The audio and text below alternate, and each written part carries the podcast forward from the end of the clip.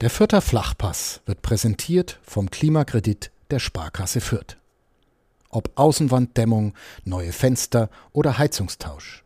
Sanieren Sie Ihre Immobilie einfach und günstig, ohne Grundschuldeintrag bis 50.000 Euro. Denn Sanieren hilft Energiesparen. Der Klimakredit der Sparkasse Fürth. Uff, wir haben sie geschafft, die Hinrunde in der Fußball-Bundesliga.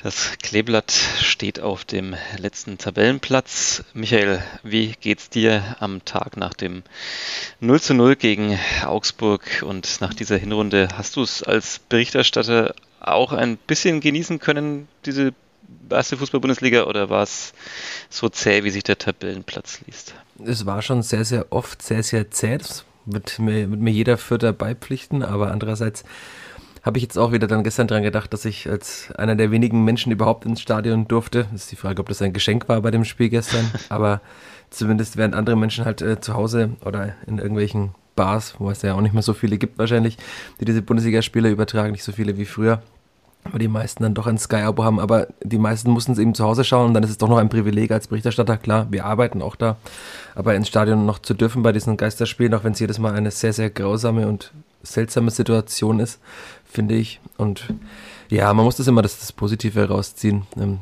Fürth hat jetzt fünf Punkte geholt. Wir müssen nicht darüber reden, dass sie diesen Negativrekord von Tasmania mit nur einem Sieg und einem Unentschieden nach der Hinrunde eingestellt haben. Und ja, man, man, sieht auch, deine Ansprüche sind nach unten gegangen in dieser Hinrunde. Das naja, äh, klar, also wenn wir im Sommer geredet haben über Spiele, wo man wirklich hätte gewinnen können und wo man hätte punkten können und jetzt hat die Spielfahrt eben in der englischen Woche vier Punkte geholt aus drei Spielen das ist ja, finde ich, dann schon mal ein großer Schritt in, in, die richtige Richtung. Wir können aber jetzt dann auch drüber reden, woran es da halt noch hapert und wie diese Punkte zustande kamen. Ja, das werden wir tun. Ähm, wir werden natürlich kurz, also ich bin dafür, dass wir kurz auf dieses äh, Augsburg-Spiel eingehen. Ansonsten habe ich nämlich äh, ein Konzept für diese Folge, das ich dir natürlich vorher wie immer nicht verraten habe. Ähm, aber ein bisschen Spontanität muss ja auch bleiben in diesem durchprofessionalisierten Fußballgeschäft. Ähm, ich würde natürlich vor allem auf die Hinrunde als Ganzes eingehen gehen. Ich habe mir ähm, Cliffhanger, ich habe mir für jeden Punkt, den die Spielvereinigung geholt hat, habe ich mir eine These überlegt, fünf Thesen. Ähm, die werden wir dann äh, diskutieren und du musst sie vor allem dann beantworten zunächst mal. Äh, ja, jetzt würde ich sagen, erstmal den Sponsoren, bevor wir das dann zu weit hinausschieben, dann können wir vielleicht nochmal kurz dieses äh, 0 zu 0 bei diesem tristen Wetter an einem tristen Tag ähm, abhandeln und dann gehen wir auf die Analyse dieser Hinrunde, würde ich sagen. Äh, du hast den Sponsorentext vor dir? Den habe ich vor mir. Denn der Fürther Flachpass wird präsentiert von der Stiftergemeinschaft der Sparkasse Fürth. Unter der Internetadresse kleeblatt.die-stifter.de findest du alle Informationen zur neuen Stiftung der Spielvereinigung und selbstverständlich auch zu unseren weiteren Stiftungen in Fürth und im Landkreis. Gutes tun wird jetzt ganz einfach unter kleeblatt.die-stifter.de. Vierter Flachpass, der Kleeblatt-Podcast von nordbayern.de. Ja, Michael, ähm, ich habe es gerade schon erwähnt, du warst im Stadion, hattest dieses Privileg, wenn man es so nennen will. Welche Erkenntnisse hast du äh, aus diesem 0 zu 0 gegen den FC Augsburg gezogen? Und be bevor du das äh, tust, was ist das eigentlich für eine Frechheit, dass Augsburg seit einiger Zeit, ich habe das irgendwie verpasst, weil ich muss gestehen, ich schaue nie Augsburg-Spiele, selbst wenn Zusammenfassungen kommen, schalte ich in der Regel weg. Ähm, seit wann tarnen die sich mit ihren Trikots eigentlich als, als SC Freiburg und versuchen so den Anschein zu wahren, als wären sie ein attraktives Mitglied dieser Bundesliga? Warum Freiburg? Freiburg hat doch keine grünen Trikots. Naja, grün nicht, aber wenn man erstmal so äh, flüchtig nur hinschaut und das Grün nicht als grün erkennt, sondern als, als schwarz oder als dunkel, dann mit diesen gestreiften denkt man dauernd, äh, spielt Freiburg. Das ist ja, so das klassische Freiburg-Muster.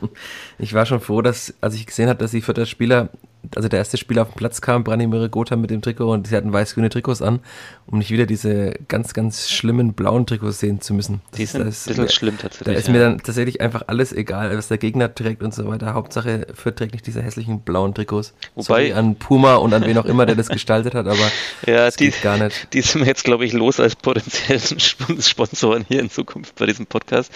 Ähm, es wurde ja auch schon viel über dieses äh, Fledermaus-Trikot, äh, das, das sie dann getragen haben, diskutiert, aber das, das finde ich ja eigentlich immer ganz okay. Aber naja, generell das mit den Trikots hätten wir vielleicht auch nochmal ein bisschen anders machen können in der Saison. Okay, egal. Augsburg 0-0.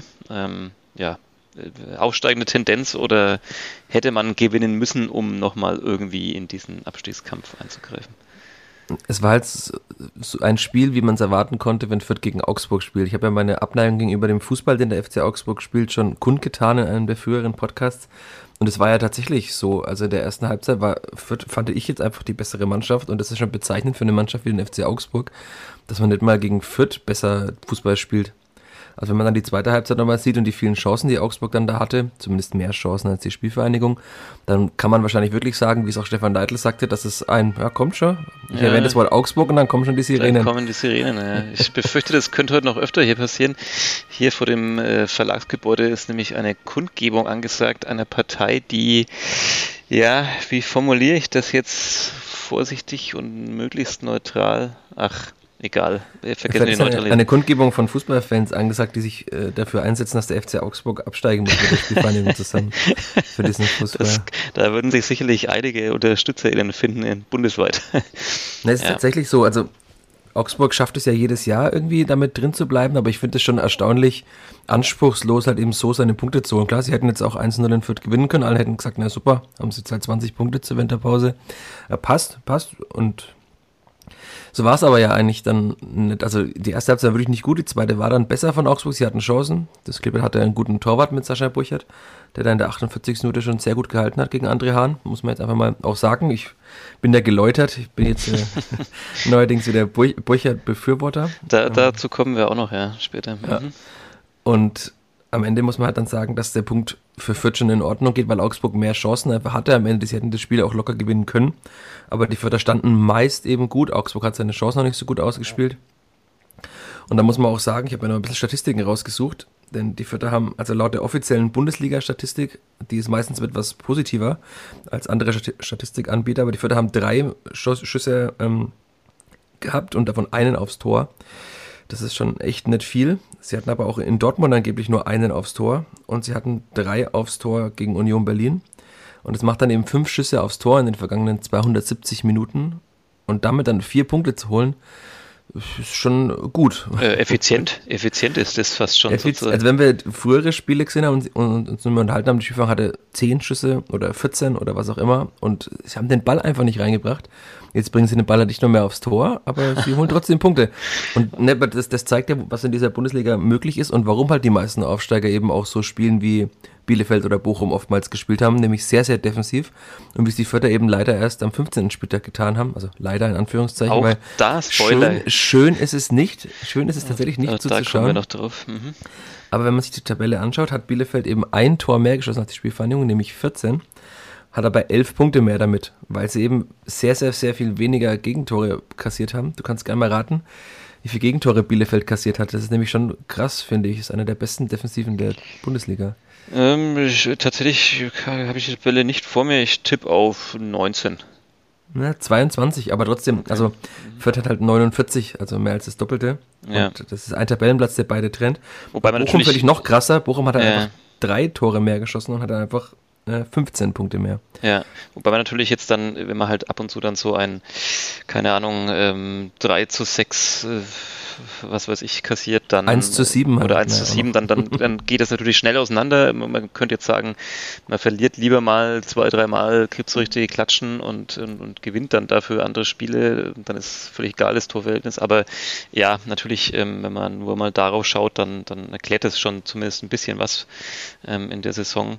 Ich, ich habe mir auch gestern gedacht, irgendwie so, ob Augsburg jetzt also ob sie wirklich nicht in der Lage sind, besser zu spielen oder ob sie sich gedacht haben, na okay, ähm, lieber holen wir halt irgendwie einen Punkt in Fürth. Hauptsache der Gegner gewinnt nicht und, und fasst nicht nochmal neuen Mut in diesem Abstiegskampf, sondern wir halten ihn quasi mit einem äh, schnöden 0 zu 0 weiter da unten und äh, punkten und anders ausspielen können wir dann wieder gegen Mannschaften wie Leipzig oder sowas. Also, mhm, ja. Der Markus Weinziel hat äh, gesagt, sie wollten unbedingt gewinnen, also nach dem Spiel in der PK. Okay. Das haben sie nicht geschafft, weil ihnen die letzte Konsequenz gefehlt hat. Ja, ja nicht also, nur das, würde ich Er hat sagen. sich sehr kurz gehalten in seinen Ausführungen. Er wurde dann nochmal, das ist dann in Anführungszeichen der Vorteil, dass halt auch mal Augsburger Journalisten da sind, dass halt dann auch mal mehr Fragen gestellt werden. Ich finde das oftmals ein bisschen einseitig, weil teilweise in den PKs ja dann wirklich nur der Trainer sein Eingangsstatement äh, abgibt und dann fragt niemand ihn mehr danach. Das ist auch bei Stefan Leitl oftmals so, also der hockt dann in diesen Pressekonferenzen auswärts auch oft und dann kommen halt irgendwie 20 Rückfragen an den anderen Trainer und er sitzt dann eben da oben mit dabei. Diesmal war es ein bisschen abwechslungsreicher, weil auch der Markus Weinz hier noch ein bisschen gefragt wurde. Aber war der Kollege Günther Klein vor Ort? Nein, aber ein anderer Kollege, der Augsburger, ne, ist er von der Nee, ist, nee, ist er nicht, aber ah, er ist ja Augsburger großer, Allgemeine war da. Großer ja. Augsburg äh, äh, Kenner. Ja, es war ein Kicker-Kollege da und äh, eine Kollegin von der Augsburger Allgemeinen. Also gab es okay. zumindest mal zwei Gäste-Journalisten. Immerhin. Ja, Augsburg für mich tatsächlich nach dem Auftritt spätestens jetzt äh, des, der SV Sandhausen der ersten Liga. ähm, um mal wieder diesen Diss auszupacken. Ähm, ja, ich, ich habe das Spiel ähm, wie so oft in dieser Saison nicht, nicht live gesehen. Seitdem du da übernommen hast, ähm, habe ich ja entweder parallel andere Aufgaben oder nutze die Zeit für Familienausflüge. Ich, ich würde einfach mal kurz einen Moment der Woche einstreuen, ähm, wenn du nichts dagegen hast. Ähm, ein bisschen hier noch ne, äh, persönlicher Talk im, im äh, Podcast. Ja, ist ja gut, dann brauche ich keinen Moment der Woche aus. Ja, schau, da wollte ich dich doch auch entlasten. Ich, ich habe es äh, wie so oft dann im, im Real Life sozusagen gesehen oder, oder mir aufgenommen und abends noch angeschaut. Ähm, tatsächlich auch dieses Spiel. ich wusste nicht so recht, warum hinterher, aber auch dieses Spiel wollte ich in Vorbereitung auf den Podcast sehen. Ähm, ich, ich, war gestern Nachmittag war ich mit meinem äh, Sohn erst im Tiergarten und dann danach ähm, am Nachmittag noch während des Spiels in einer Nürnberger Bar, in der ich früher öfter auch mal aufgelegt habe als DJ oder auch nur Gast war. Und ähm, mein Sohn wird in zwei Wochen ein Jahr alt ähm, und lernt gerade das Laufen und er ist bis gestern im Prinzip nie frei alleine gelaufen. Und dann waren wir in dieser Bar und ich trank einen Kaffee und er krabbelte so etwas herum und dann zog er sich an der Bar hoch, an der, am Tresen. Und dann äh, lief er einfach plötzlich los und lief drei Schritte frei, ohne äh, Hilfe und so weiter. Und es war natürlich ein faszinierender Moment und vor allem fand ich es einfach maximal absurd, dass mein Sohn in der Bar, in der ich immer alles dafür gegeben habe, dass ich eigentlich keine drei Schritte mehr gerade auslaufen kann. und auch alle anderen Gäste das ähnlich gehalten haben, dass er ausgerechnet da äh, seine ersten Schritte macht. Ähm, ja, das äh, wollte ich nur loswerden. Diese Besonderheit, die ich erlebt habe, während im Ronhof ein ähm, Fußballspiel mit überschaubarer Qualität über die Bühne ging. Aber ich kann jetzt, nachdem letztes Mal meine Überleitung so schlecht war, kann ich jetzt eine ganz gute Überleitung machen, glaube ich. äh, denn die Spielvereinigung hat tatsächlich auch einige Schritte gemacht in dieser Woche. Oha. Ja, ne, finde ich tatsächlich. Ja, also, ja. Sie hat, es ist ja, also vor einer Woche, um die Uhrzeit, die wir jetzt aufnehmen, Spoiler, es ist erst Sonntagvormittag, als wir aufnehmen, hatte die Spielvereinigung noch einen Punkt und alle haben sich gedacht, oh wei, oh wei, ob sie dann irgendwie mal irgendwann ein Spiel gewinnen können. Und dann haben sie dieses Spiel gewonnen mit einem wirklich sehr, sehr defensiven Ansatz. Und ja, tatsächlich auch ähm, mit angeblich drei Schüssen aufs Tor. Ich habe jetzt gerade nicht mal das im Kopf, aber insgesamt auch nur fünf, also zwei neben das Tor und drei aufs Tor. Ja, also mit fünf Torschüssen angeblich gewonnen das Spiel 1 zu 0. Und dann haben sie eigentlich damit ja komplett anders gespielt, als sie es in der vergangenen, als in der ganzen Hinrunde getan haben. Und Stefan Neidl hat danach gesagt, ja, das war ein erster Schritt, weil sie wollten defensiv kompakt stehen, aber sie müssen auch künftig mal wieder mehr Ballbesitz haben und sie auch mehr Chancen rausspielen. Ich finde, es hat dann gegen Dortmund weiterhin gut geklappt mit der Stabilität, aber sie haben sich mehr Chancen herausgespielt.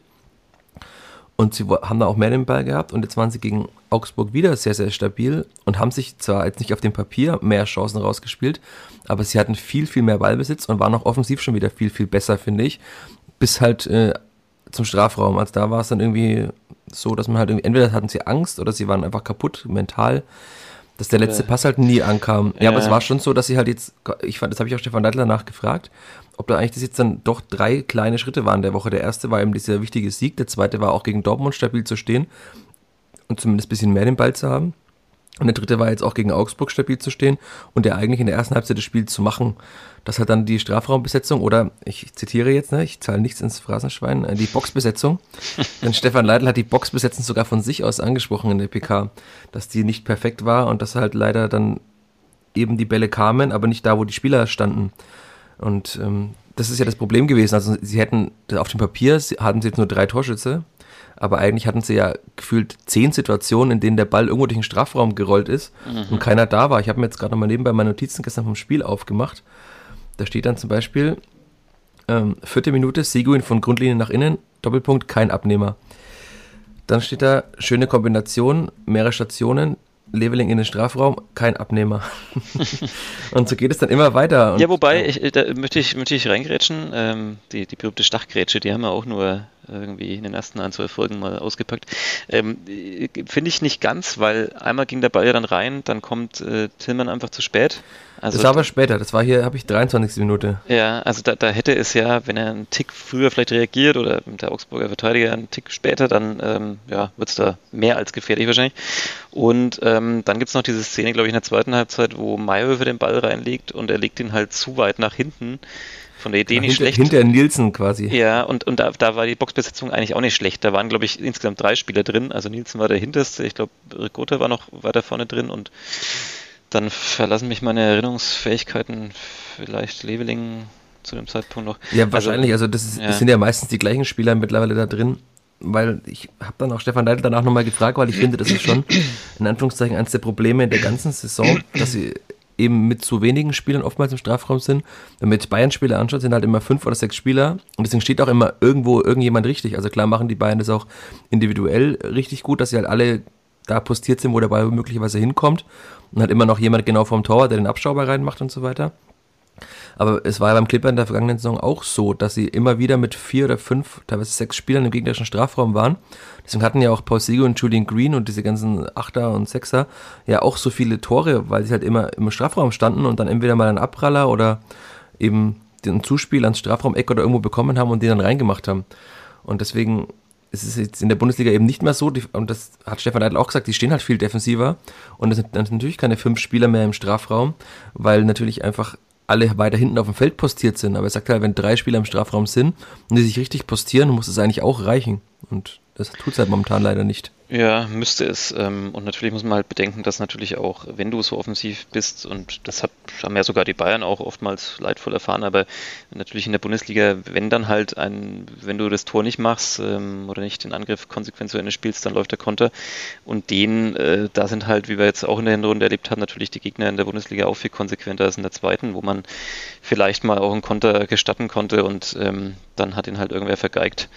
Ähm, und äh, jetzt, jetzt sieht man halt, wie das Spiel zum Beispiel Leverkusen oder auch Hoffenheim, das sind natürlich dann, dann Spieler mit einer anderen Qualität unterwegs, die dann da allein vom Tempo viel schneller am, am eigenen Tor sind und dann auch im Abschluss in der Regel besser als in der zweiten Liga.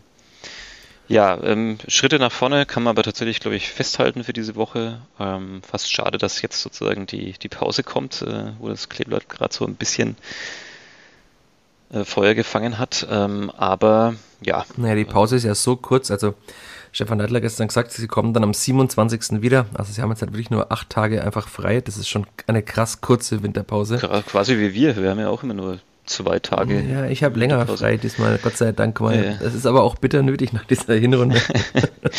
ja. Zumindest ein paar Tage mehr frei zu haben. Aber also am 27. geht schon wieder weiter und am 8. ja schon wieder mit dem nächsten Spiel. Also ich mhm. glaube, es, es ist klar, hat Skifahren jetzt gerade einen Aufwärtstrend bisschen, aber ich glaube schon, dass diese Woche auch sehr, sehr anstrengend war. Mhm. Also klar, Laufleistung und so ist jetzt nie der Indikator dafür, dass ein Spiel besonders gut war, aber zum Beispiel Max Christiansen hat jetzt dreimal 90 Minuten durchgespielt und hatte schon vor diesem Spiel gegen ähm, Augsburg 25 Kilometer oder war er gelaufen und jetzt nochmal ein volles Spiel ich glaube, da tut es auch mal gut, mal ein paar Tage zumindest durchzuschnaufen. Und wenn wir schon bei, bei Christiansen sind, weil du die Anton Stach-Gerätsche genannt hast, äh, ich habe mich ein bisschen an Anton Stach erinnert gefühlt. Das stimmt. Bei Max Christiansen in der Anfangsphase hat er einmal den Ball verloren, weil er irgendwie, ich glaube, es war ein bisschen unsauber angenommen oder so, oder kam ein Tick zu spät. Und dann hat er den Ball so gut gegrätscht und dann kurz darauf nochmal. Also er ja. hat quasi jetzt gezeigt, dass er nicht nur sehr viel laufen und sehr gut Dinge zulaufen kann, also Lücken zulaufen kann, sondern auch gut grätschen kann. Und ich fand auch, dass er fußballerisch schon mittlerweile paar Schritte nach vorne gemacht hat. Einmal war da so ein Querpass drin, da habe ich mir echt kurz die Luft angehalten, weil der so in der eigenen Hälfte gefühlt einen halben Meter vom Fuß des Augsburgers entfernt mit einem Außenriss nach außen gespielt hat. Aber ich, also das ist für mich, wenn wir irgendwas, was wir küren sollten, einer der Gewinner der Hinrunde. Also das hätte man jetzt nicht erwartet nach, dem, nach den ersten vier, fünf Spielen, dass wir am 17. Spieltag über Max Christiansen sprechen als einen der besten Spieler der Spielvereinigung. Absolut, das wäre jetzt auch der perfekte Übergang, weil genau sowas wie Gewinner der Hinrunde wollte ich auch machen. Ich wollte die Top 3 heute mal nicht für Abseitiges nutzen, sondern äh, dafür, dass wir ähm, darüber sprechen, wer, auch wenn du die Begriffe wahrscheinlich nicht mögen wirst, und ich mag sie eigentlich auch nicht, die, die drei Gewinner und Verlierer beim Kleeblatt küren führen. Äh, wir können das natürlich etwas anders formulieren. Wir können ja auch sagen, äh, dann klingt es nicht ganz so hart, äh, drei, die definitiv unter ihren Erwartungen geblieben sind und drei, die die Erwartungen zumindest erfüllt haben oder sogar übererfüllt haben. Ähm, das könnten wir jetzt noch kurz vor den fünf Thesen äh, reinschmeißen, weil jetzt sind wir doch eh schon an dem Punkt bei Christiansen. Der, wir gerne. der ähm, da wage ich mich jetzt mal ganz weit aus dem Fenster, vielleicht jeweils bei uns in den Gewinner Top 3 vorkommen könnte, oder? Auf jeden Fall. Also er hat ja gegen Leipzig, will ich mal, sein erstes Spiel gemacht, als Seguin damals gesperrt war. Und da war er schon gut, fand ich. Und er hat sich mit jedem Spiel ein bisschen mehr reingekämpft und jetzt ist er überhaupt nicht mehr wegzudenken aus der Mannschaft. Und das erinnert auch wieder so eine Parallele von Anton Stach, der nämlich auch kam aus einer unteren Liga, hat ein bisschen gebraucht, ein paar Einwechsel, ähm, also ein paar Spiele als Einwechselspieler gehabt und dann irgendwann als Stammspieler und dann nicht mehr wegzudenken. Ich, es ist immer noch, also Max Christiansen ist kein Anton Stach. Das sieht man jetzt auch gerade, wie Stach bei Mainz spielt, wie gut er unter der Woche jetzt auch war bei Mainz gegen Hertha. Da war er der beste Spieler auf dem Platz, hat glaube ich 109 Ballkontakte. Das ist ja Wahnsinn. Also er war der Dreh- und Angelpunkt bei Mainz. Aber ich finde schon, dass die Förder da jetzt mit Max Christiansen einen sehr guten Spieler geholt haben und der natürlich auch noch wachsen kann, der mit jedem Spiel wächst. Ich habe unter der Woche in Dortmund Stefan Neidler nochmal danach gefragt. Da hat er gesagt, er war sich sicher, dass Max Christiansen so spielen kann, weil er war ja auch schon mal auf diesem Niveau. Also hat er mit 19 schon mal in Bundesliga gespielt mit Ingolstadt und ist dann halt irgendwie bewusst diesen Schritt nach hinten nochmal gegangen. Äh, nach, nach Mannheim, hat da jetzt nochmal zwei Jahre als Stammspieler gespielt. Und sie waren sich sicher, wenn er diese Trainingsintensität wieder bekommt und dieses Spieltempo sich daran gewöhnt, dass er dann auch so eine gewichtige Rolle einnehmen kann in Fürth. Das, und ja. das zeigt auch wieder, dass, dass halt Stefan Neidl ein Trainer ist, der Spieler auch aus, als Dritt, aus dem Drittligaspieler einen Bundesligaspieler machen kann. Das kommt oftmals auch zu kurz, wenn man halt sagt, der Leitl hat äh, zu oft zu negativ, äh, zu offensiv eingestellt und hat die Förder quasi damit in den Abgrund geführt. Aber er schafft es halt einfach immer wieder, solche Spieler eben auch zu formen. Das ist schon und das ist nicht der erste Spieler, bei dem er das geschafft hat, ne? Ja. Zumal er ja eigentlich, also er war ja schon quasi eingeplant, als noch nicht absehbar war, dass es mit dem Ausstieg klappt. Ähm, das heißt, für die zweite Liga wäre definitiv wahrscheinlich eine also super, super Verpflichtung gewesen. Aber selbst jetzt auf Bundesliga-Niveau, ähm, finde ich, ist das, also ja, sehr okay.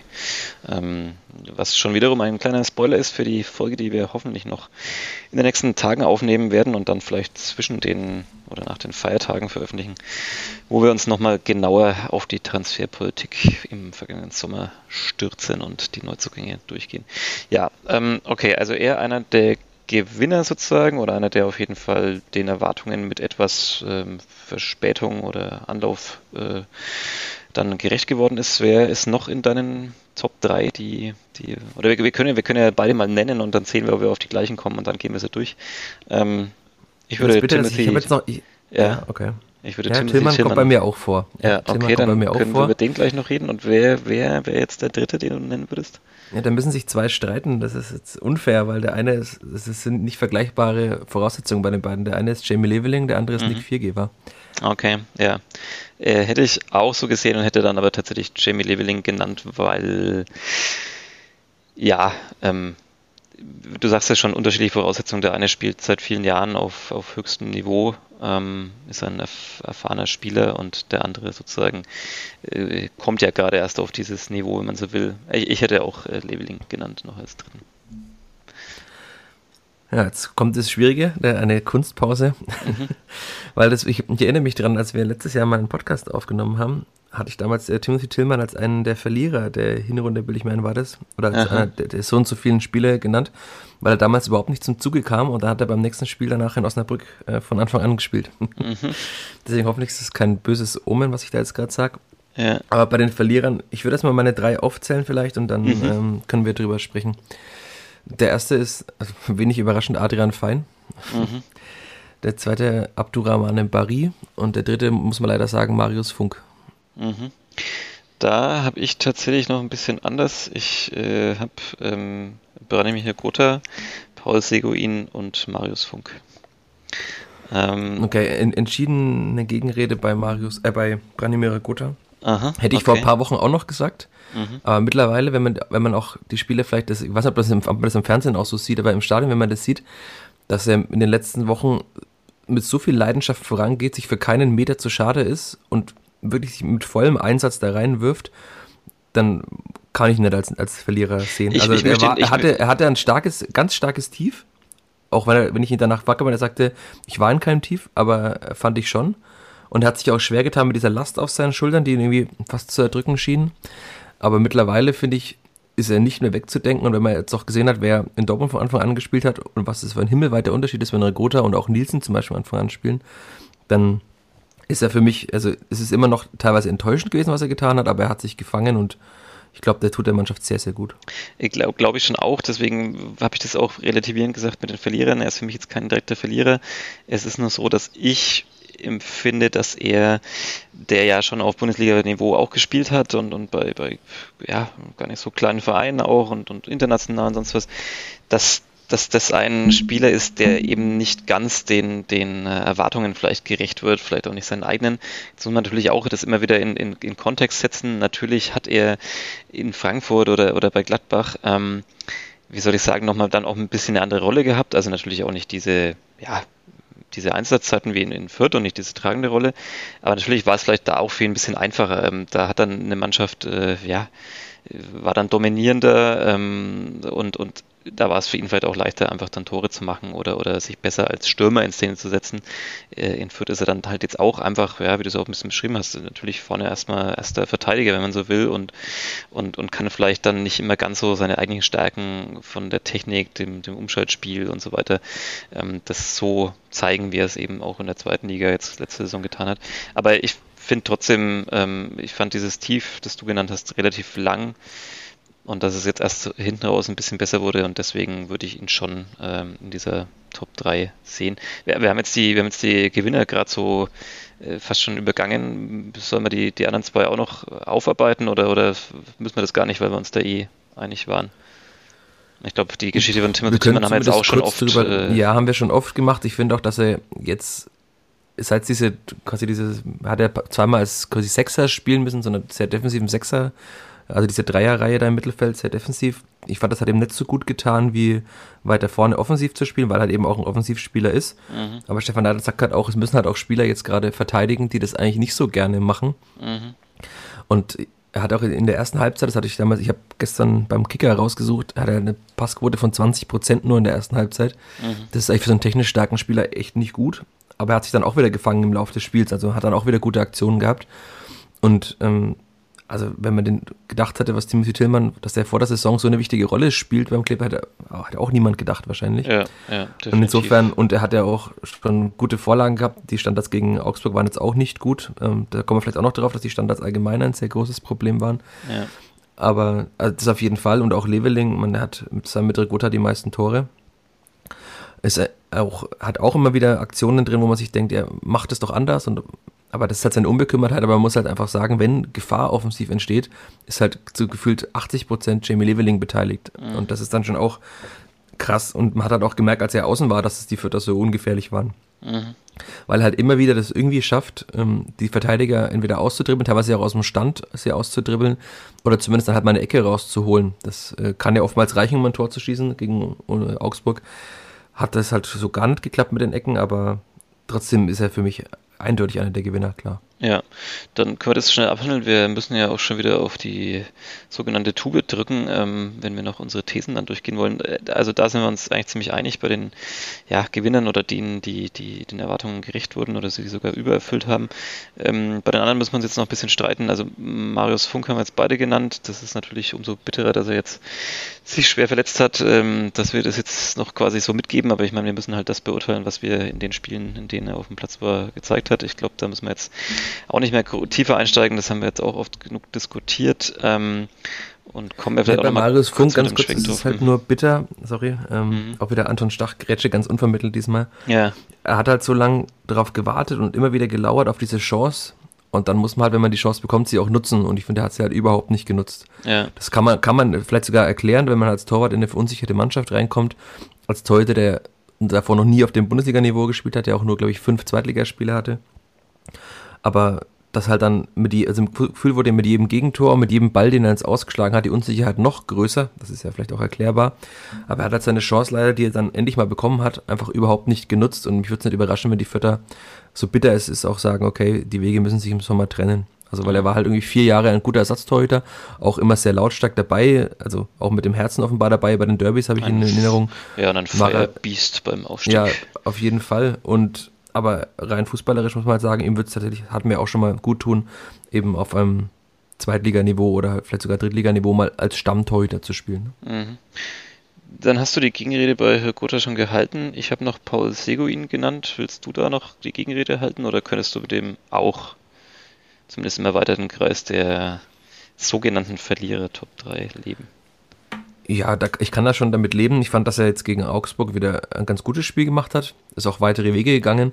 Und ich fand es witzig zu sehen, dass Paul Segun ist ja auch so ein Spieler, der viel über seine Aggressivität kommt. Und Niklas Dorsch ja auch bei Augsburg. Und Niklas Dorsch wurde ja so hervorgehoben, wie wichtig er ist mit seiner Präsenz auf dem Platz. Und ich fand halt, dass Seguin, Achtung, schlimme Formulierung, in den Schneid abgekauft hat. Weil, also es war witzig, weil Dorsch immer wieder so versucht hat, aggressiv zu spielen. Und da kam einfach immer Sego und hat ihm irgendwie, also schon grenzwertig, aber noch im legalen Bereich irgendwie so auf die Füße getreten. Mehrmals. Und dann war Dorsch irgendwann sehr, sehr kleinlaut, fand ich. Also das fand ich witzig zu sehen, wie gut Paul Seguin diese Mannschaft trotzdem noch tut, weil er halt einfach so ein Spieler wie Niklas Dorsch dann auch mal einen bremst mit seiner Art und ihm halt einfach dann sagt, okay, du kannst dich aufspielen, wenn du willst, aber ich bin auch noch hier, ne? Mhm. Das, also rein fußballerisch ist Paul Seguin auf jeden Fall eine Enttäuschung, da würde ich mit dir mitgehen. Und ich finde auch, dass er immer noch zu viel spielt dafür, dass er ähm, so durchwachsen oft gespielt hat. Also Stefan Neidl hat ja auf Nachfrage nochmal gesagt, Seguin spielt bei ihm immer, weil er so ein wichtiger Spieler für die Mannschaft ist. Ich glaube, das ist eben auch, ist er in solchen Situationen wie gerade angesprochen. Und er hat ja auch die Technik eigentlich, als er nämlich ans Vorbereitungsspiel gegen Hoffenheim erinnert, hat er eine Verlagerung gespielt über 50 Meter. Die war, mhm. also die könnte jetzt bei, Bayern keiner besser spielen, aber die hat halt in der Saison leider keiner äh, nicht mehr getan. Ne? Ja. Und dann ist es schon ein bisschen enttäuschend. Das ist halt auch immer die Frage, woran man das, das misst. Ich kann schon mitgehen bei Paul Segun als einer der Verlierer der Hinrunde. Weil, also, es ist natürlich jetzt auch un unfair, in Anführungszeichen, Barry als Verlierer zu nehmen, weil wir da von einem ganz anderen Punkt ausgehen. Ne? Bei Segun ja. hat man halt erwartet, dass er diesen Sprung vom sehr guten Zweitligaspieler zum Bundesligaspieler schafft. Den hat er in Ansätzen geschafft, aber ich finde, er hat es noch nicht geschafft, auf vollständig auf Bundesliga-Niveau zu kommen. Ja. Ja, du hast Barry genannt. Ja, würde ich keine große Gegenrede halten. Du hast ja das Argument schon gesagt. Ähm, wir reden da von einem anderen Startpunkt sozusagen. Aber auch bei ihm, ja, man hatte irgendwie gehofft bei, bei seiner Vita auch, dass, dass da vielleicht einfach mehr drin ist. Aber er ist einfach zu fehleranfällig, wie man dann wieder gesehen hat, wenn er gespielt hat. Und wen hattest du jetzt noch als dritten? Ich habe es leider schon wieder vergessen. Äh, Adrian Fein hatte ich noch. Adrian Fein. Ja gut, Aber das dann müssen wir wohl ähnlich, auch nicht tiefer. Ähnlich also bei Barry ist halt das Bittere, er hatte ja in der letzten Saison nicht so viele Einsätze und die waren immer unglücklich und dann dachte man ja, okay, das liegt halt daran, dass er so wenig spielt. Aber ich finde, er hat schon öfter mal, wurde er eingewechselt in der Saison und so. Und auch in Leverkusen hat er ja von Anfang an spielen dürfen, mhm. weil Meyerhöfer und allgemein die Förder gegen Hoffenheim hinten nicht gut waren. Und da hat er ja so krasse taktische Fehler gemacht, wenn man sich das anschaut, wie, also da gibt es ein Bild, also Standbild von der Viererkette und da stehen alle drei in einer Reihe und Barry steht einfach zwei oder drei Meter weiter vorne und dadurch ist der Raum hinter ihm so weit offen, weil er zu weit rausrückt. Das ist ganz, ganz krass. Also er hat halt nicht nur diese offenbar technische Limitierung und um diese Fehleranfälligkeit in seinem Spiel, weil ich glaube, das ist auch Unkonzentriertheit, diese Fehleranfälligkeit, sondern auch, also taktisch einfach reicht es einfach nicht für den Profifußball offenbar. Und man muss ja auch sagen, also er wurde bei PSG ein, äh, ausgebildet, da denkt man sich, okay, erstmal ähm, Spieler wie ein Kunku von Leipzig, die wurden auch bei PSG ausgewechselt, aber offenbar ist halt nicht jeder Spieler, der da rauskommt, dann der nächste Superstar. Das ist auch klar, sonst würden sie ja bei PSG wahrscheinlich auch alle spielen. Ja. Und ähm, das ist halt leider dann so, er wurde ja dann sogar von Salzburg gekauft. Ich nenne den Sponsorennamen nicht. Mhm. Und da hat, also hat er offenbar Salzburg auch was in ihm gesehen als Jungverteidiger. Salzburg holt ja genau solche Spieler immer wieder, ja. die sich dann halt irgendwie über die zweite Mannschaft, über Liefering bei denen dann in der zweiten österreichischen Liga äh, profilieren und dann halt den Weg in den Profifußball schaffen, ob jetzt bei in Salzburg oder dann halt später, wenn sie gut sind in Leipzig oder eben irgendwo anders auf der Welt. Aber selbst da hat er ja. Aber er hat ja bei Liefering selbst nicht mehr gespielt. Und die Fürther hatten halt wahrscheinlich auch Rashida Susi, die hoffen, naja, okay, wir haben schon oft Spieler hinbekommen, die es halt irgendwo diesen Knick hatten, auch junge Spieler, die den Knick hatten. Und aber diese Hoffnung hat sich ja in keinster Weise erfüllt. Also er, er ist schnell, ja, er ist einer der schnellsten Spieler der Liga. Aber ansonsten ist er in, in allen Bereichen so limitiert. Also ich erinnere mich auch an, an, einige so dumme gelbe Karten, weil er einfach zu langsam war und dann völlig unbeholfen den Gegner irgendwie umschubst oder so im Zweikampf. Mhm. Und das ist ja auch ein steter Unruheherd im Negativen, wie Leveling das im Positiven ist, ist Barry das im Negativen. Weil wenn du halt eingewechselt wirst und bekommst nach zwei Minuten eine gelbe Karte und bist dann nach fünf Minuten schon gelb-rot gefährdet, dann hilft deiner Mannschaft ja auch nicht gerade wirklich. Und was man ja sagen muss, Barry war jetzt mehrmals auch nicht mehr im Kader nach diesem Leverkusen-Spiel. Und sein Vertrag läuft im nächsten Sommer aus. Also das ist ja dann auch schon oftmals ein Zeichen, dass eben die Geduld offenbar am Ende ist mit ihm. Ja, das könnte sein. Also ich sehe tatsächlich da auch nicht, wie es, ähm, also wie man ihn noch hinkriegt, weil die Chancen waren jetzt da. Ist jetzt sozusagen letzte Saison war dann auch noch die Verletzung längere dann da, sozusagen nach seinem einen richtig guten Auftritt. Ähm, und, und ja, ähm, ich habe auch immer, ich, ich bin da ja, ich habe das ja schon oft erwähnt, ich bin ja immer so ein Grundoptimist. Ich, ich sehe immer dieses Potenzial, ich sehe, glaube ich, immer das, was in Spielern, was, was ähm, Sportdirektoren und Manager irgendwie sehen. Also während Nicht andere sehen sehen. Äh, doch sehen, also also während, während, während andere so, sofort immer abwinken oder sagen, ja, was, was wollen wir denn mit dem oder so, ich, ich verstehe eigentlich fast immer so den, den Gedanken und, und das, das Talent in bestimmten Bereichen und, und kann mir vorstellen, welche Rolle so jemand ausfüllen soll. Bin da immer dann grundoptimistisch, dass das auch funktioniert, aber natürlich ist es halt am Ende Sport und natürlich funktioniert es nicht immer, sonst ähm, wäre es eben nicht Sport, sondern äh, keine Ahnung, dann wäre es Zahlen drehen in der Wirtschaft, dann, dann also da wüsste man einfach immer, was rauskommt sozusagen. Ähm, das passiert halt nicht und, und ja, manchmal ist es halt der Anton Stachweg und manchmal dann vielleicht eben der Barry-Weg, ähm, wie in dem Fall. Ja, wir sollten uns nicht zu lange aufhalten. Dafür ist auch seine Rolle leider zu gering gewesen in der Saison. Auch mit Adriane Fein brauchen wir uns nicht groß aufhalten. Ja. Also wir können jetzt ja hier verkünden, der Text erscheint am Dienstag in der Zeitung bei uns und am Montag wahrscheinlich nachmittags auf nordbayern.de. Bis dahin ist ja dieser Podcast auch wahrscheinlich noch gar nicht online. Aber dass Adrian Fein gehen wird im Winter, das haben jetzt schon mehrere Medien geschrieben. Ähm, wir wissen es auch. Ähm, also wenn es einen neuen Verein für ihn gibt, dann wird Adrian Fein das Gilbert verlassen. Und da muss man halt leider sagen, dass es äh, nach 29 Minuten in 17 Pflichtspielen offenbar ein äh, sehr, sehr großes Missverständnis war zwischen Adrian Fein und der Spielvereinigung. Ja, was auch sehr schade ist, weil, kann man auch wieder, kann ich dran anknüpfen, natürlich sieht man sofort, ähm, also, oder man hat in der Vergangenheit gesehen, ähm, was, so was dieser Spieler imstande ist zu leisten und, und dass man das irgendwie dann gerade bei einem sozusagen kleineren Verein in Anführungszeichen, dass, dass, dass er vielleicht dann da sein Potenzial mal ausspielt und, und abruft.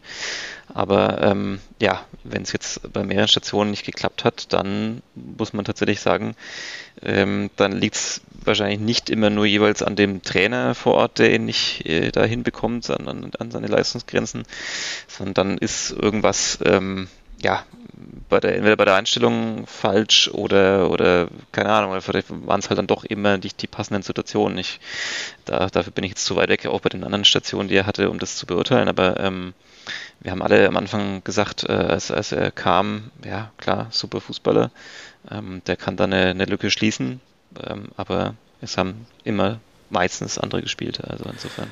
Ja, also im Sommer, ich habe nochmal alles rausgesucht, da war ja wirklich, waren alle Verantwortlichen so begeistert, dass sie ihn unbedingt bekommen haben. Es ging ja über Tage hinweg. Irgendwie, das ist halt, wenn ein Spieler vom FC Bayern kommt, ist eben die mediale Öffentlichkeit eine andere.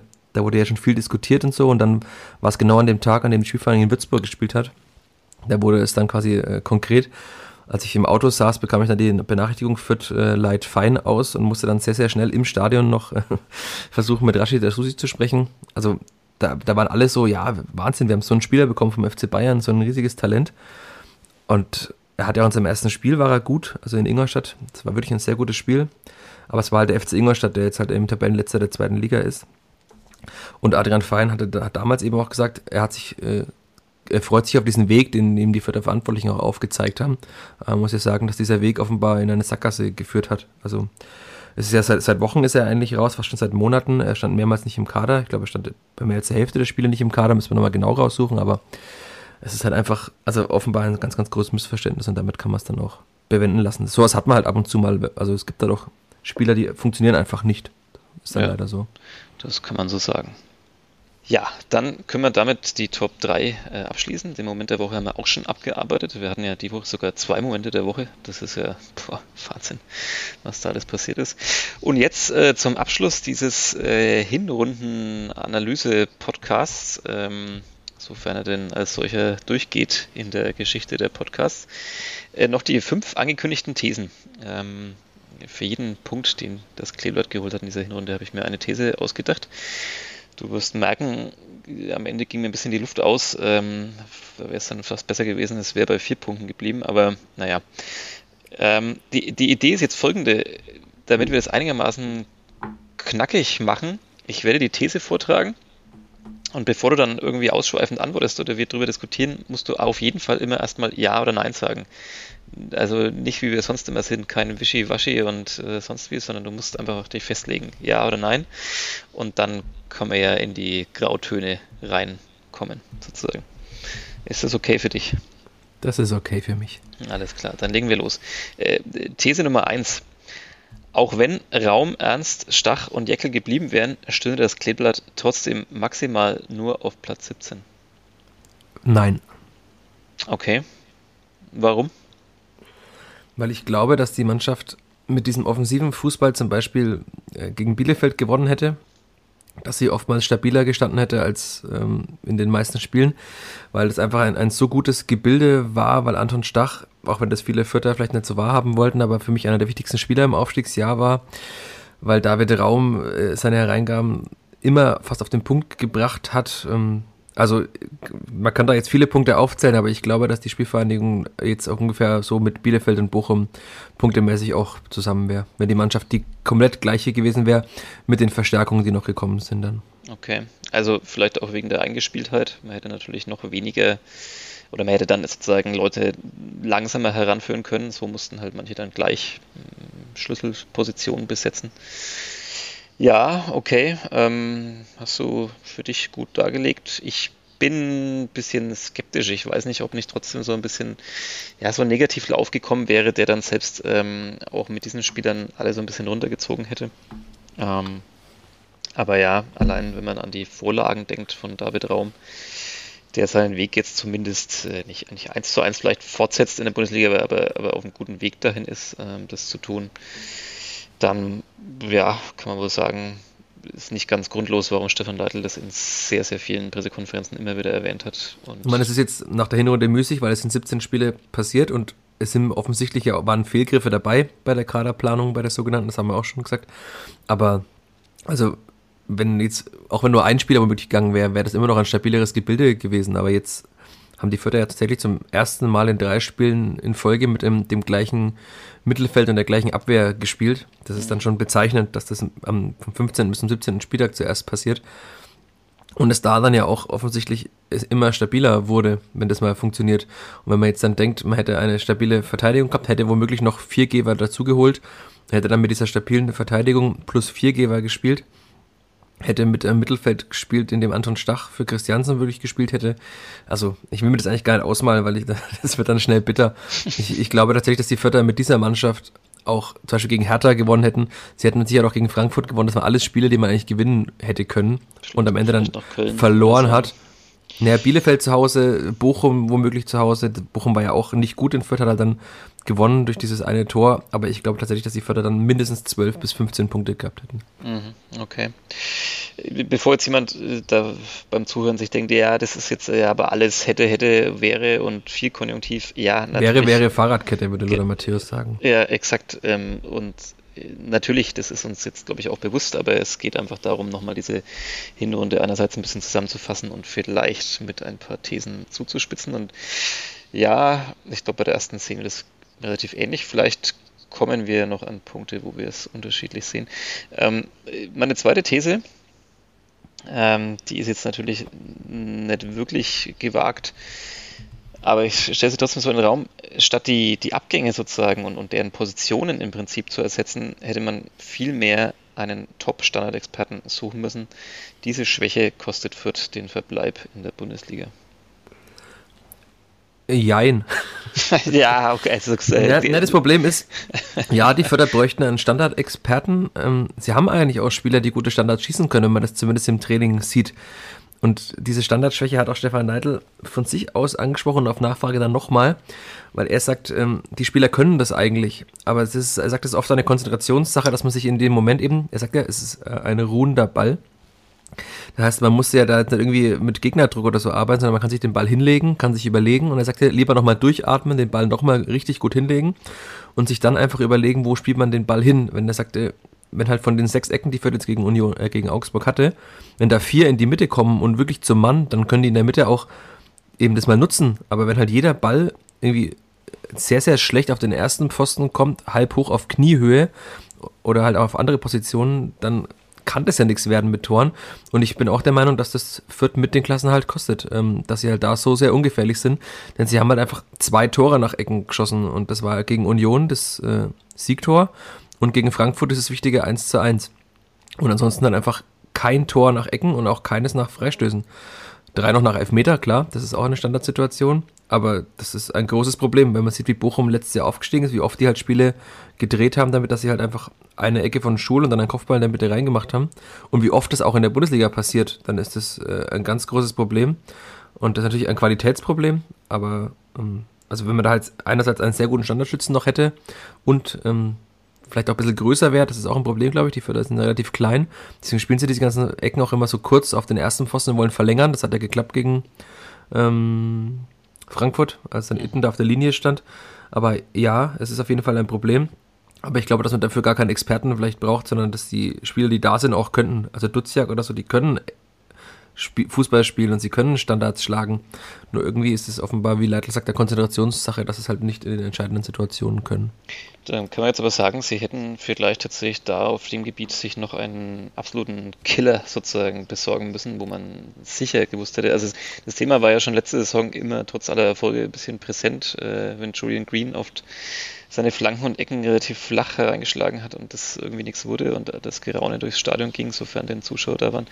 Ähm, und ja, ähm, jetzt setzt sich das so ein bisschen fort. Klar, du hast die Leute genannt, die das alle könnten in der Theorie, aber es passiert halt nicht und es passiert nicht nur ein paar Mal nicht, sondern also gerade jetzt auch fand ich wieder das Augsburg-Spiel eklatant. Also man hat so oft gesehen, wie da jemand äh, zur, zur Ecke rausläuft und zum Freistoß äh, antritt und ähm, ich dachte mir, okay, jetzt muss da halt einfach mal was bei rumkommen. Wenigstens einmal, vielleicht zweimal dann gewinnt man so ein Spiel und es ist nicht passiert. Ähm, ja, wenn man jetzt die Standards sieht, die David Raum schlägt, dann fragt man sich, warum man die in Fürth nicht auch immer geschlagen hat. Aber das mhm. ist ein anderes Thema. Wir sollen ja nicht zu viel über die Vergangenheit vielleicht reden. Ja, äh, ich habe diesen Nachsatz noch gemacht, diese Schwäche kostet Fürth den Verbleib in der Bundesliga. Ähm, entweder habe ich dir jetzt gerade nicht gut zugehört und du hast es schon beantwortet, oder, oder ich frage es sicherheitshalber nochmal nach. Glaubst du, dass das vielleicht zentral sein könnte oder sagst du, naja, es sind schon auch noch ein paar Baustellen mehr, die letztendlich, wenn es so weiterläuft wie bisher mit der Punkteausbeute, die dann führt den, den Verbleib.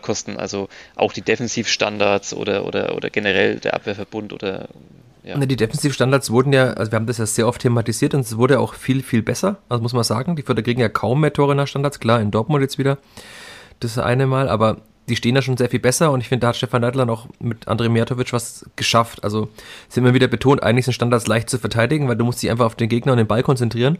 Und wenn du da alles richtig machst, dann, dann kriegst du den Ball immer raus. Und man sieht jetzt auch, dass Leitl, oder hat es in den vergangenen Wochen gesehen, auch bei Standards oft nochmal was reingerufen hat. Das kriegt man jetzt dann mehr mit, wer wo steht und wie man verteidigen soll. Und das klappt jetzt offensichtlich auch. Und das, das ist gut, dafür sind halt die defensiven, äh, die offensiven Standards so sehr schlecht. Und äh, kann man auch wieder aus der Pressekonferenz von nach dem Augsburg-Spiel zitieren. Herr Leitler hat gesagt, äh, alle Vereine haben äh, Listen mit äh, Dingen, die sie verbessern müssen. In Fürth ist die Liste halt etwas länger als bei anderen Vereinen.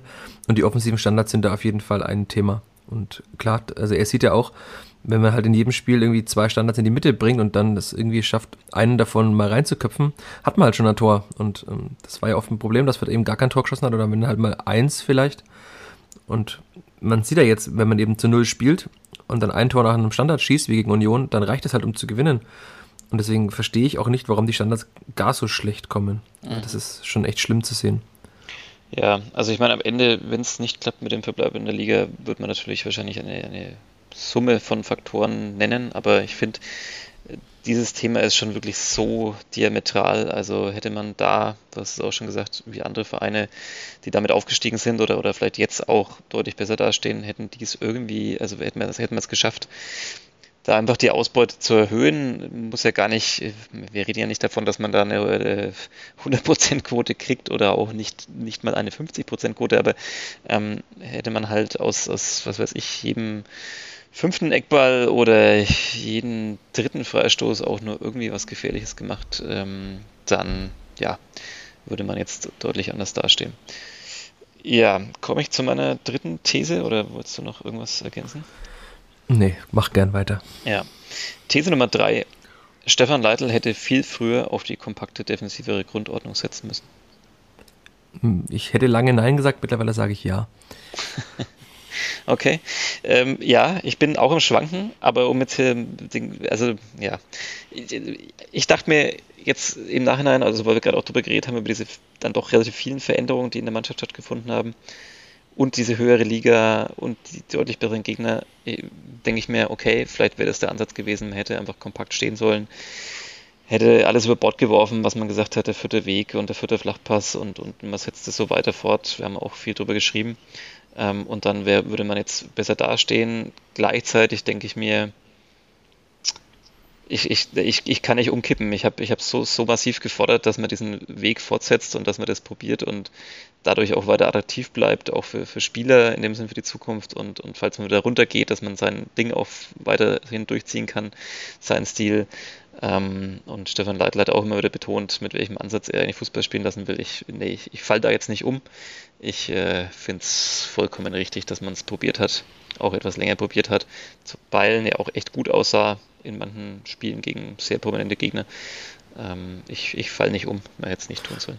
Ja, es ist halt auch müßig, äh, jetzt darüber zu sprechen, aber wenn man alleine an dieses Bielefeld-Spiel denkt zu Hause, da haben die Förder auch sehr dominant gespielt, eigentlich fast wie in der zweiten Liga. Wenn sie dieses Spiel gewinnen und diesen Schwung mitnehmen, ich glaube, dass dann vieles anders läuft und dass man halt auch einige Spiele nicht verliert, die man verliert mit dem äh, Stil, den man gegangen ist. Jetzt ist man halt, also diese, diese, defensive Stabilität musst du einfach haben in der Bundesliga. Das haben, haben ja eigentlich fast alle Mannschaften, deswegen sind viele Spiele ja auch oft eng und gewinnen auch mal Mannschaften. Es ist ja in der Saison schon bezeichnend, dass halt irgendwie auch die hinten ständig gewinnen gegen die Mannschaften weiter oben. Außer eben die Bayern, die gewinnen gegen jeden gefühlt. Außer gegen Augsburg übrigens. aber jetzt, man hat ja jetzt schon wieder gesehen, auch gegen Augsburg, auch wenn das jetzt oftmals nicht so gut aussah, aber es gab schon Situationen, in denen der Ball ganz gut gelaufen ist. Einmal eine Situation der ersten Halbzeit, die führt, dass sich wirklich von hinten einmal durch, oder was in der zweiten, einmal komplett durchkombiniert haben. Ja, also das sah einfach wirklich sehr, sehr gut aus. Und auch, sie haben wieder diese Möglichkeit und sie haben auch jetzt schon wieder, auch in Dortmund, das, das so gemacht, dass sie den Gegner schon am gegnerischen 16er eben angelaufen haben. Also ich, es ist nicht so, dass die Förder jetzt ja totalen Außenseiter-Fußball spielen und sich nur noch hinten reinstellen und den Ball nur noch nach vorne dreschen. Das ist tatsächlich nicht der Fall. Sie müssen jetzt eben diese defensive Kompaktheit paaren mit wieder mehr spielerischen Ansätzen und dann auch mit mehr Torgefahr. Ich glaube aber, dass die Mannschaft das hinbekommt und deswegen bin ich guter Dinge, dass sie erstens mal so schnell wie möglich im Januar diesen blöden Tasmania-Rekord von 10 Punkten übertrümpfen wird. Dann dürfte ja das nächste Ziel sein, besser zu sein als der Club, der ja mal mit 18 Punkten abgestiegen ist, glaube ich. Oder? Das weißt doch du besser als ich. Aber jedenfalls äh, äh, mit weniger als die Spielvereinigung im ähm, damaligen Bundesliga-Jahr, da hatten die Förder ja 21 und das wird dann das nächste Ziel sein. Es ist ja völlig illusorisch zu glauben, dass sie, weil du gesagt hast, falls sie absteigen, wenn man jetzt so die Ergebnisse und die Punktzahlen der Konkurrenz sieht, werden ja wahrscheinlich dieses Jahr wirklich 40 Punkte nötig sein, um in der Liga zu bleiben. Und ich sehe, dass die Förder noch 35 Punkte holen in der Rückrunde, weil schau mal, wer jetzt so viele Punkte hat ähm, nach der Hinrunde, das sind nicht viele. Ja. Und ich glaube nicht, dass die Vierter das äh, in irgendeiner Form schaffen. Und auch wenn immer wieder über Mainz gesprochen wird, da hat Marco Mayhofer auch gesagt, das kannst du nicht vergleichen. Also klar, muss man es sehen, es ist nie, nie unmöglich, sowas zu schaffen. Aber Mainz hat halt einfach eine viel gefestigtere Mannschaft, viel mehr Erfahrung in der Mannschaft und äh, haben halt dann irgendwie Spieler wie Danny da Costa und so gehabt, der jetzt auch schon sehr viel Erfahrung hat, der die Mannschaft auch mitgetragen hat. Ja. Ähm, also, nee, das ist völlig ausgeschlossen, dass sie das schaffen, sage ich jetzt. Wahrscheinlich ist es in einem halben Jahr ganz anders, aber. Also schön, wie wir diesen Satz sehen, wenn wir dann rausschneiden und die um die Ohren hauen. Ähm, wenn das so kommt, bin ich der Erste, der sich geläutert zeigt, wie bei Burchard. Ja, wird dann furios, wenn sie in der Relegation äh, die Klasse halten. These Nummer 4. Ähm, das Trainerteam hätte an Sascha Burchard festhalten müssen. Der Wechsel auf Marius Funk hat nichts bewirkt. Im Gegenteil, er hat noch für mehr Unruhe gesorgt. Das ist auch wieder so eine Jein-Antwort, aber ich sage äh, nein. Ich fand es richtig, dass Burchard raus muss musste. Das habe ich ja auch damals schon kundgetan. Eigentlich fand ich schon falsch, mit ihm in die Saison zu gehen. Man hat halt diesen Bonus als äh, Aufstiegstorhüter. Aber nach den Eindrücken der Vorbereitung und so hätte ich äh, gedacht, dass Marius Funk dem Clipper dann sehr guter Rückhalt ist. Ähm, dann kam es sehr, sehr überraschend dann da irgendwie in Köln am 1. Oktober, dass er da wechselt, äh, weil Bucher war da vorher nicht total schlecht, sondern er war halt einfach genauso, wie er in der zweiten Liga auch war. Er hat einige Bälle gut gehalten, hat aber auch einige haltbare Bälle reingelassen und hat oftmals halt leider diesen ersten Ball auch reingelassen. Das war ja eine der Begründungen von Stefan Neidl, dass er wollte, dass ein Torhüter ihm oder die Mannschaft mal im Spiel hält, damit es länger 0-0 steht und man halt mal 1-0 gewinnen kann oder mit einem 0-0 auch mal ein äh, Spiel gewinnt. Und das hat er eben in vielen Spielen nicht gesehen, weil oft der erste Ball drin war. Und Burchert ja schon diese, oftmals dieses Regungslose, dass er einfach steht und schaut ähm, und was passiert und der Ball geht einfach an ihm vorbei ins Tor. Das hat er am Anfang der Saison auch wieder gezeigt. Deswegen fand ich es richtig, auf Funk zu wechseln. Ich fand den Zeitpunkt seltsam. Und dann hätte ich aber auch dann gesagt, äh, eigentlich hätte man dann schon, als beide gleich viele Spiele hatten, also beide sechs, glaube ich, waren es dann, ne? Dann hätte man schon wieder wechseln müssen. Ähm, und ich bin mir auch sicher, dass Stefan Neidl nicht äh, den Torhüter gewechselt hätte, wenn Marius Funk sich nicht verletzt hätte. Mhm. Und dann hätten die Vierter jetzt keine fünf Punkte, da gehe ich auch mit. Ja, also ich bin Team Burchert. Ähm, ich sag, äh, also das Trainerteam hat ja Marius Funk auch sozusagen im Training gesehen und so weiter, hat einen besseren Einblick, als, als wir das jetzt noch von außen haben. Ähm, klar, du hast nochmal auch so die Testspiele und das Trainingslager als Eindruck gehabt, aber ähm, ich finde auch von der ganzen Präsenz, von der Lautstärke, die er jetzt auch wieder ausstrahlt, ähm, vielleicht hätte man ihm mal so, ich meine, gut, dann kam dann später noch die Corona-Erkrankung, jetzt hätte man natürlich eh nicht gewusst, was da, also wahrscheinlich hätte er eh mal raus müssen. Ich, ich hätte gesagt, okay, vielleicht mal so eine Verschnaufpause, so eine Denkpause, so eine künstlerische Pause vielleicht von einem Spiel. Oder weil es eben gekommen wäre, dass, dass äh, Sascha Brüchert eh hätte in Quarantäne müssen. Ähm, da kommen wir ja zu deiner These, dass man den Torhüter halt mal für ein paar Minuten oder für ein Spiel mal rausnimmt. Was ja im Profifußball ja. niemand macht. Ja. Aber ich finde schon auch, so wie Branimir Gotha das gut getan hat, dass er mal draußen war. Ja. Zwar nicht viel, aber einfach mal auf der Bank oder mal zur Halbzeit ausgewechselt wurde. So hat es auch Sascha Büchert gut getan, weil ich finde, er ist jetzt in diesen drei Spielen, den er wieder im Tor ist, ein ganz anderer Torhüter als davor. Ja. Er ist viel präsenter, viel lauter. Auch fußballerisch finde ich, ist er besser. Das ist immer noch schlimm zu sehen, wie, wie groß die Streuung bei seinen weiten Bällen ist, weil das fast immer am Pass zum Gegner ist. Also gefühlt kommen die nie da an, wo sie ankommen sollen. Und hat auch immer wieder, wenn der Ball mal schärfer zurückgespielt wird, immer wieder diese komischen Bälle drin, die dann so als Bogenlampe Richtung Seiten ausgehen. Aber ich finde trotzdem, wenn Bucher diese Form, die er jetzt hat, auch am Anfang der Saison gehabt hätte, das ist natürlich wieder müßig, da zurückzublicken, aber die Förder hätten mehr Punkte und er wäre auch äh, nicht auf die Bank rotiert. Ja, ähm, sehe ich ähnlich. Jetzt müssen wir schnell die These 5 machen. Über dem Verlagsgebäude kreist, glaube ich, ein Hubschrauber. Ähm, die Kräfte der Polizei formieren sich, ähm, um diese Veranstaltung dieser Partei, ähm, die aus sehr vielen empathielosen Menschen besteht, ähm, durchzusetzen. Deswegen müssen wir jetzt bald zum Ende kommen. Ich könnte noch so viel darüber sagen, aber äh, das ist ja hier ein Fußball-Podcast. These Nummer 5. Entgegen der Gewohnheit sollte Rashid Asusi im Winter ordentlich Geld in die Hand nehmen und ein, zwei Top-Transfers tätigen. Natürlich in Klammer auf im Rahmen der äh, sozusagen ähm, des, des, wie nennt man das, des Gehaltskonstruktes, das man hat. Das soll man natürlich nicht sprengen, aber vielleicht muss man beim, beim Transfersummen vielleicht ein bisschen mehr lang.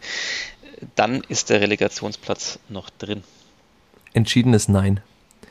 Also ich, man muss jetzt auch immer sehen, dass die Vierter ja mit Zuschauern geplant hatten ähm, in der Saison und jetzt haben sie halt schon zwei Geisterspiele. Ich nehme an, dass auch äh, mindestens das Stuttgart-Spiel und wenn man sich die Vorhersagen und Modellationen, heißt es Modellation, Modellierungen äh, zu Omikron äh, anschaut. Ja, bewegen wir uns äh, so wieder auf gefährlichem Terrain. Sprache, das ist nicht so unseres. Aber wenn man sich diese Modellierungen anschaut, dann wird Omikron ja auch Deutschland äh, mit voller Wucht erfassen. Und deswegen gehe ich auch davon aus, dass die anderen Spiele im Januar nicht vor Zuschauern ausgetragen werden. Und dann muss man auch irgendwann sagen, dass man froh ist, wenn man mit zumindest äh, Plus aus der Saison irgendwann rausgeht, weil man hat jetzt eben schon einige Geisterspiele gehabt, man hat jetzt auch schon Spiele mit wenig Zuschauern gehabt. Auch bei den Spielen, wo Zuschauer rein durften, hat man nicht, äh, also hat man kein volles Haus gehabt. War eigentlich nur gegen Bayern ausverkauft, danach die Spiele, oder halt gegen Bielefeld auch okay, aber das war ja 5000 oder so. Und dass es dann gut ist, auch mal ein bisschen aufs Geld zu achten, weil wenn man jetzt alles rausballert, ich, wenn ich wäre dir, wenn die Vierter jetzt zwölf Punkte hätten, dann würde ich sagen, okay, holt noch mal einiges, sofern das geht. Aber jetzt ist völlig ausgeschlossen, dass die Vierter da irgendwas noch aufholen, finde ich. Ähm, da bräuchten sie schon einen sehr, sehr starken Lauf und sehr, sehr schlechte Konkurrenz. Und man sieht ja, dass irgendwie auch dieses Bundesliga-Mittelfeld immer wieder gegen Abstiegskandidaten verliert. Und deswegen finde ich, das, find ich das falsch und ich glaube auch nicht, dass es diese Spieler gibt. Ich glaube aber trotzdem, das hat Rashida Susi auch so angedeutet, dass er nochmal Spieler holen wird in der Pause, dass auch einige Spieler den Verein verlassen werden. Mit einen haben wir jetzt ja vorhin schon genannt, vielleicht auch zwei haben wir schon genannt, kann ja auch sein, mal gucken. Ähm, und dass dann dadurch werden ja auch Plätze frei in der Mannschaft, auch finanziell ja. hat man dann wieder mehr Spielraum. Und Rashid Asusi hat gesagt, wahrscheinlich muss man auch einen Innenverteidiger noch holen, weil wenn sich nochmal jemand verletzt, es kann ja immer was sein. Und man sieht ja jetzt, er hat ja eigentlich fünf Innenverteidiger, aber davon hat er irgendwie ist nur einer fit und einer ist offenbar so außer Form, dass er nicht mal als Außenverteidiger spielen darf.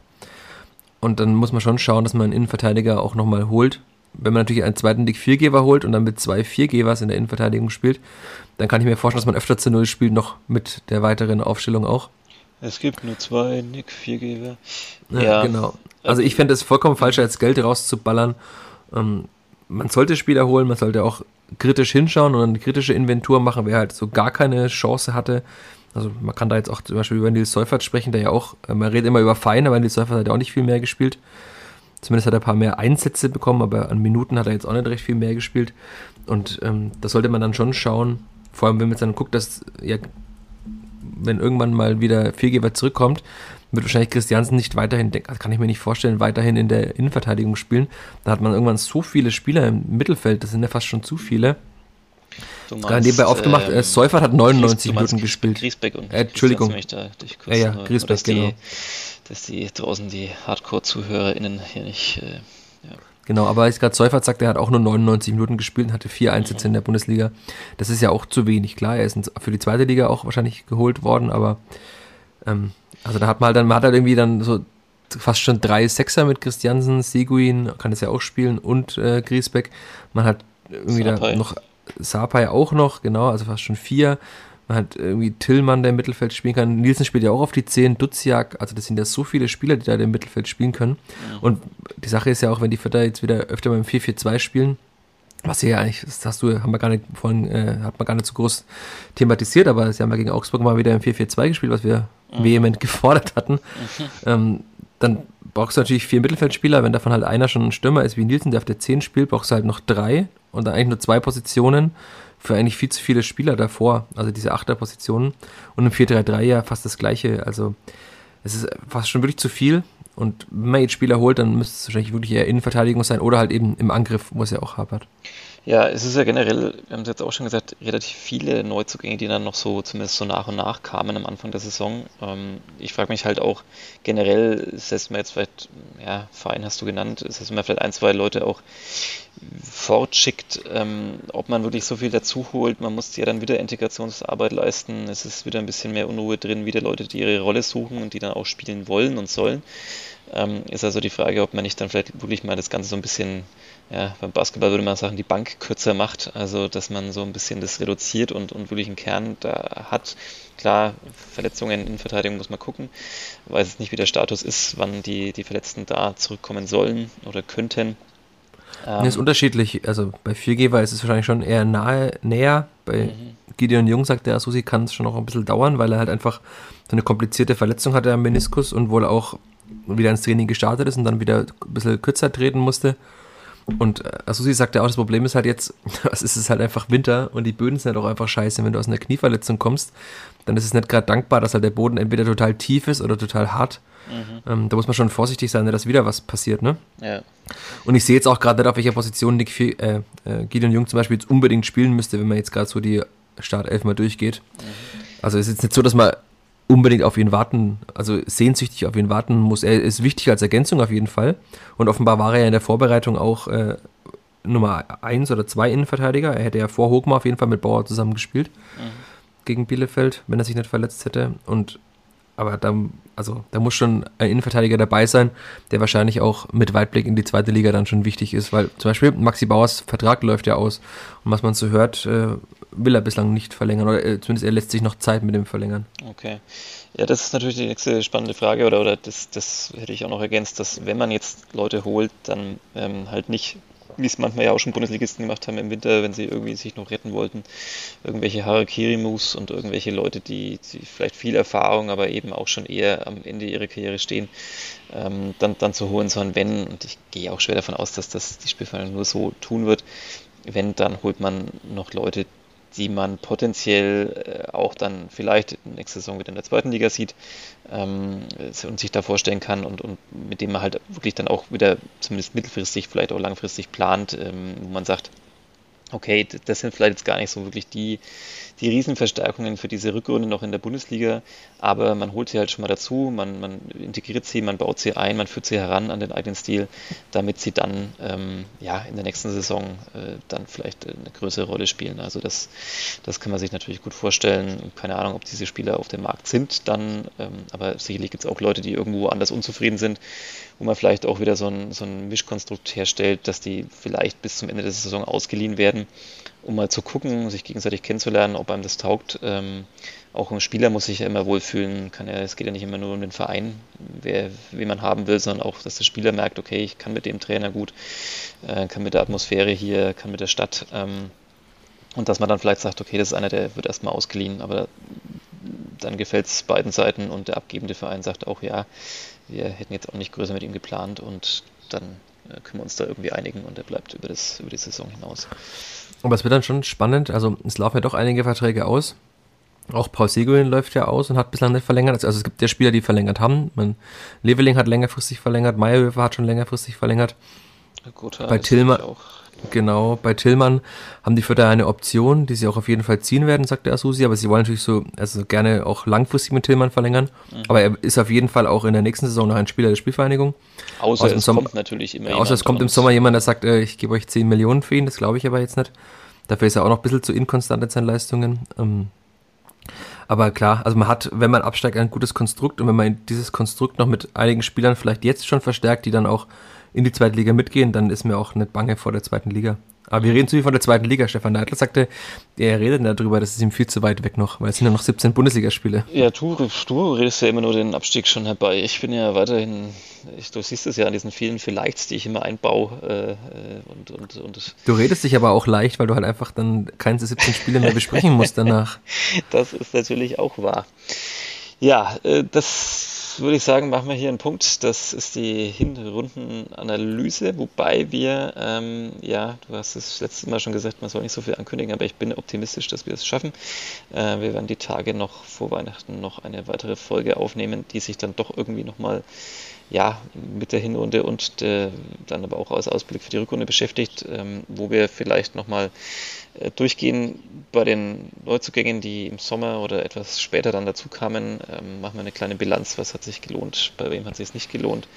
Und dann auch schon als kleinen Cliffhanger würde ich dich dann bitten, in der nächsten Folge noch deine Wunschelf für die Rückrunde sozusagen ähm, zu benennen. Klar, man variiert vielleicht auch mal je nach Gegner und je nach Formation. Ähm, und natürlich ist nicht ganz klar, wer jetzt wann genau fit ist wieder. Aber ich denke, wir können vielleicht dann jeder noch unsere Wunschelf ähm, aus dem aktuellen Personal zusammenbauen. Die sieht gar nicht so anders aus, als die, die jetzt gespielt hat. Okay. Ja, Aber das ist nur als Spoiler. Ja, okay. Sieht gar nicht so anders aus, da ist ja trotzdem noch was drin.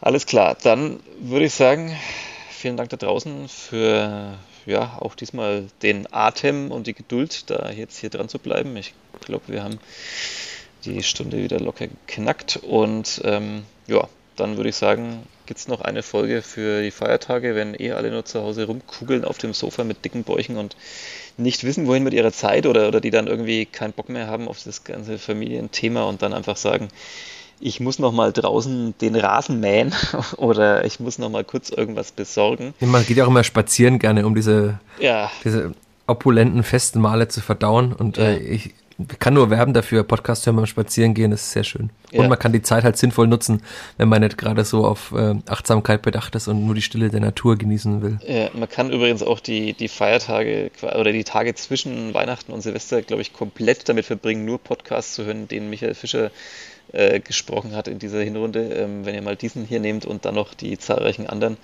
von anderen Medien oder anderen Vereinen ähm, oder anderen Fangruppierungen, dann äh, ja, kann man da noch ein bisschen was nachholen. Das nur so als Tipp. Falls die Anschaffung des Mikros hat sich auf jeden Fall schon rentiert. Ja, ja das glaube ich. Alles klar, vielen Dank da draußen. Ähm, es war mir eine Ehre, diese Hinrunde mit dir zu besprechen und dann hören wir uns noch ein letztes Mal, bevor wir auch in eine Mini-Winterpause gehen mit dem Podcast. Ade. Tschüss. Mehr bei uns im Netz auf nordbayern.de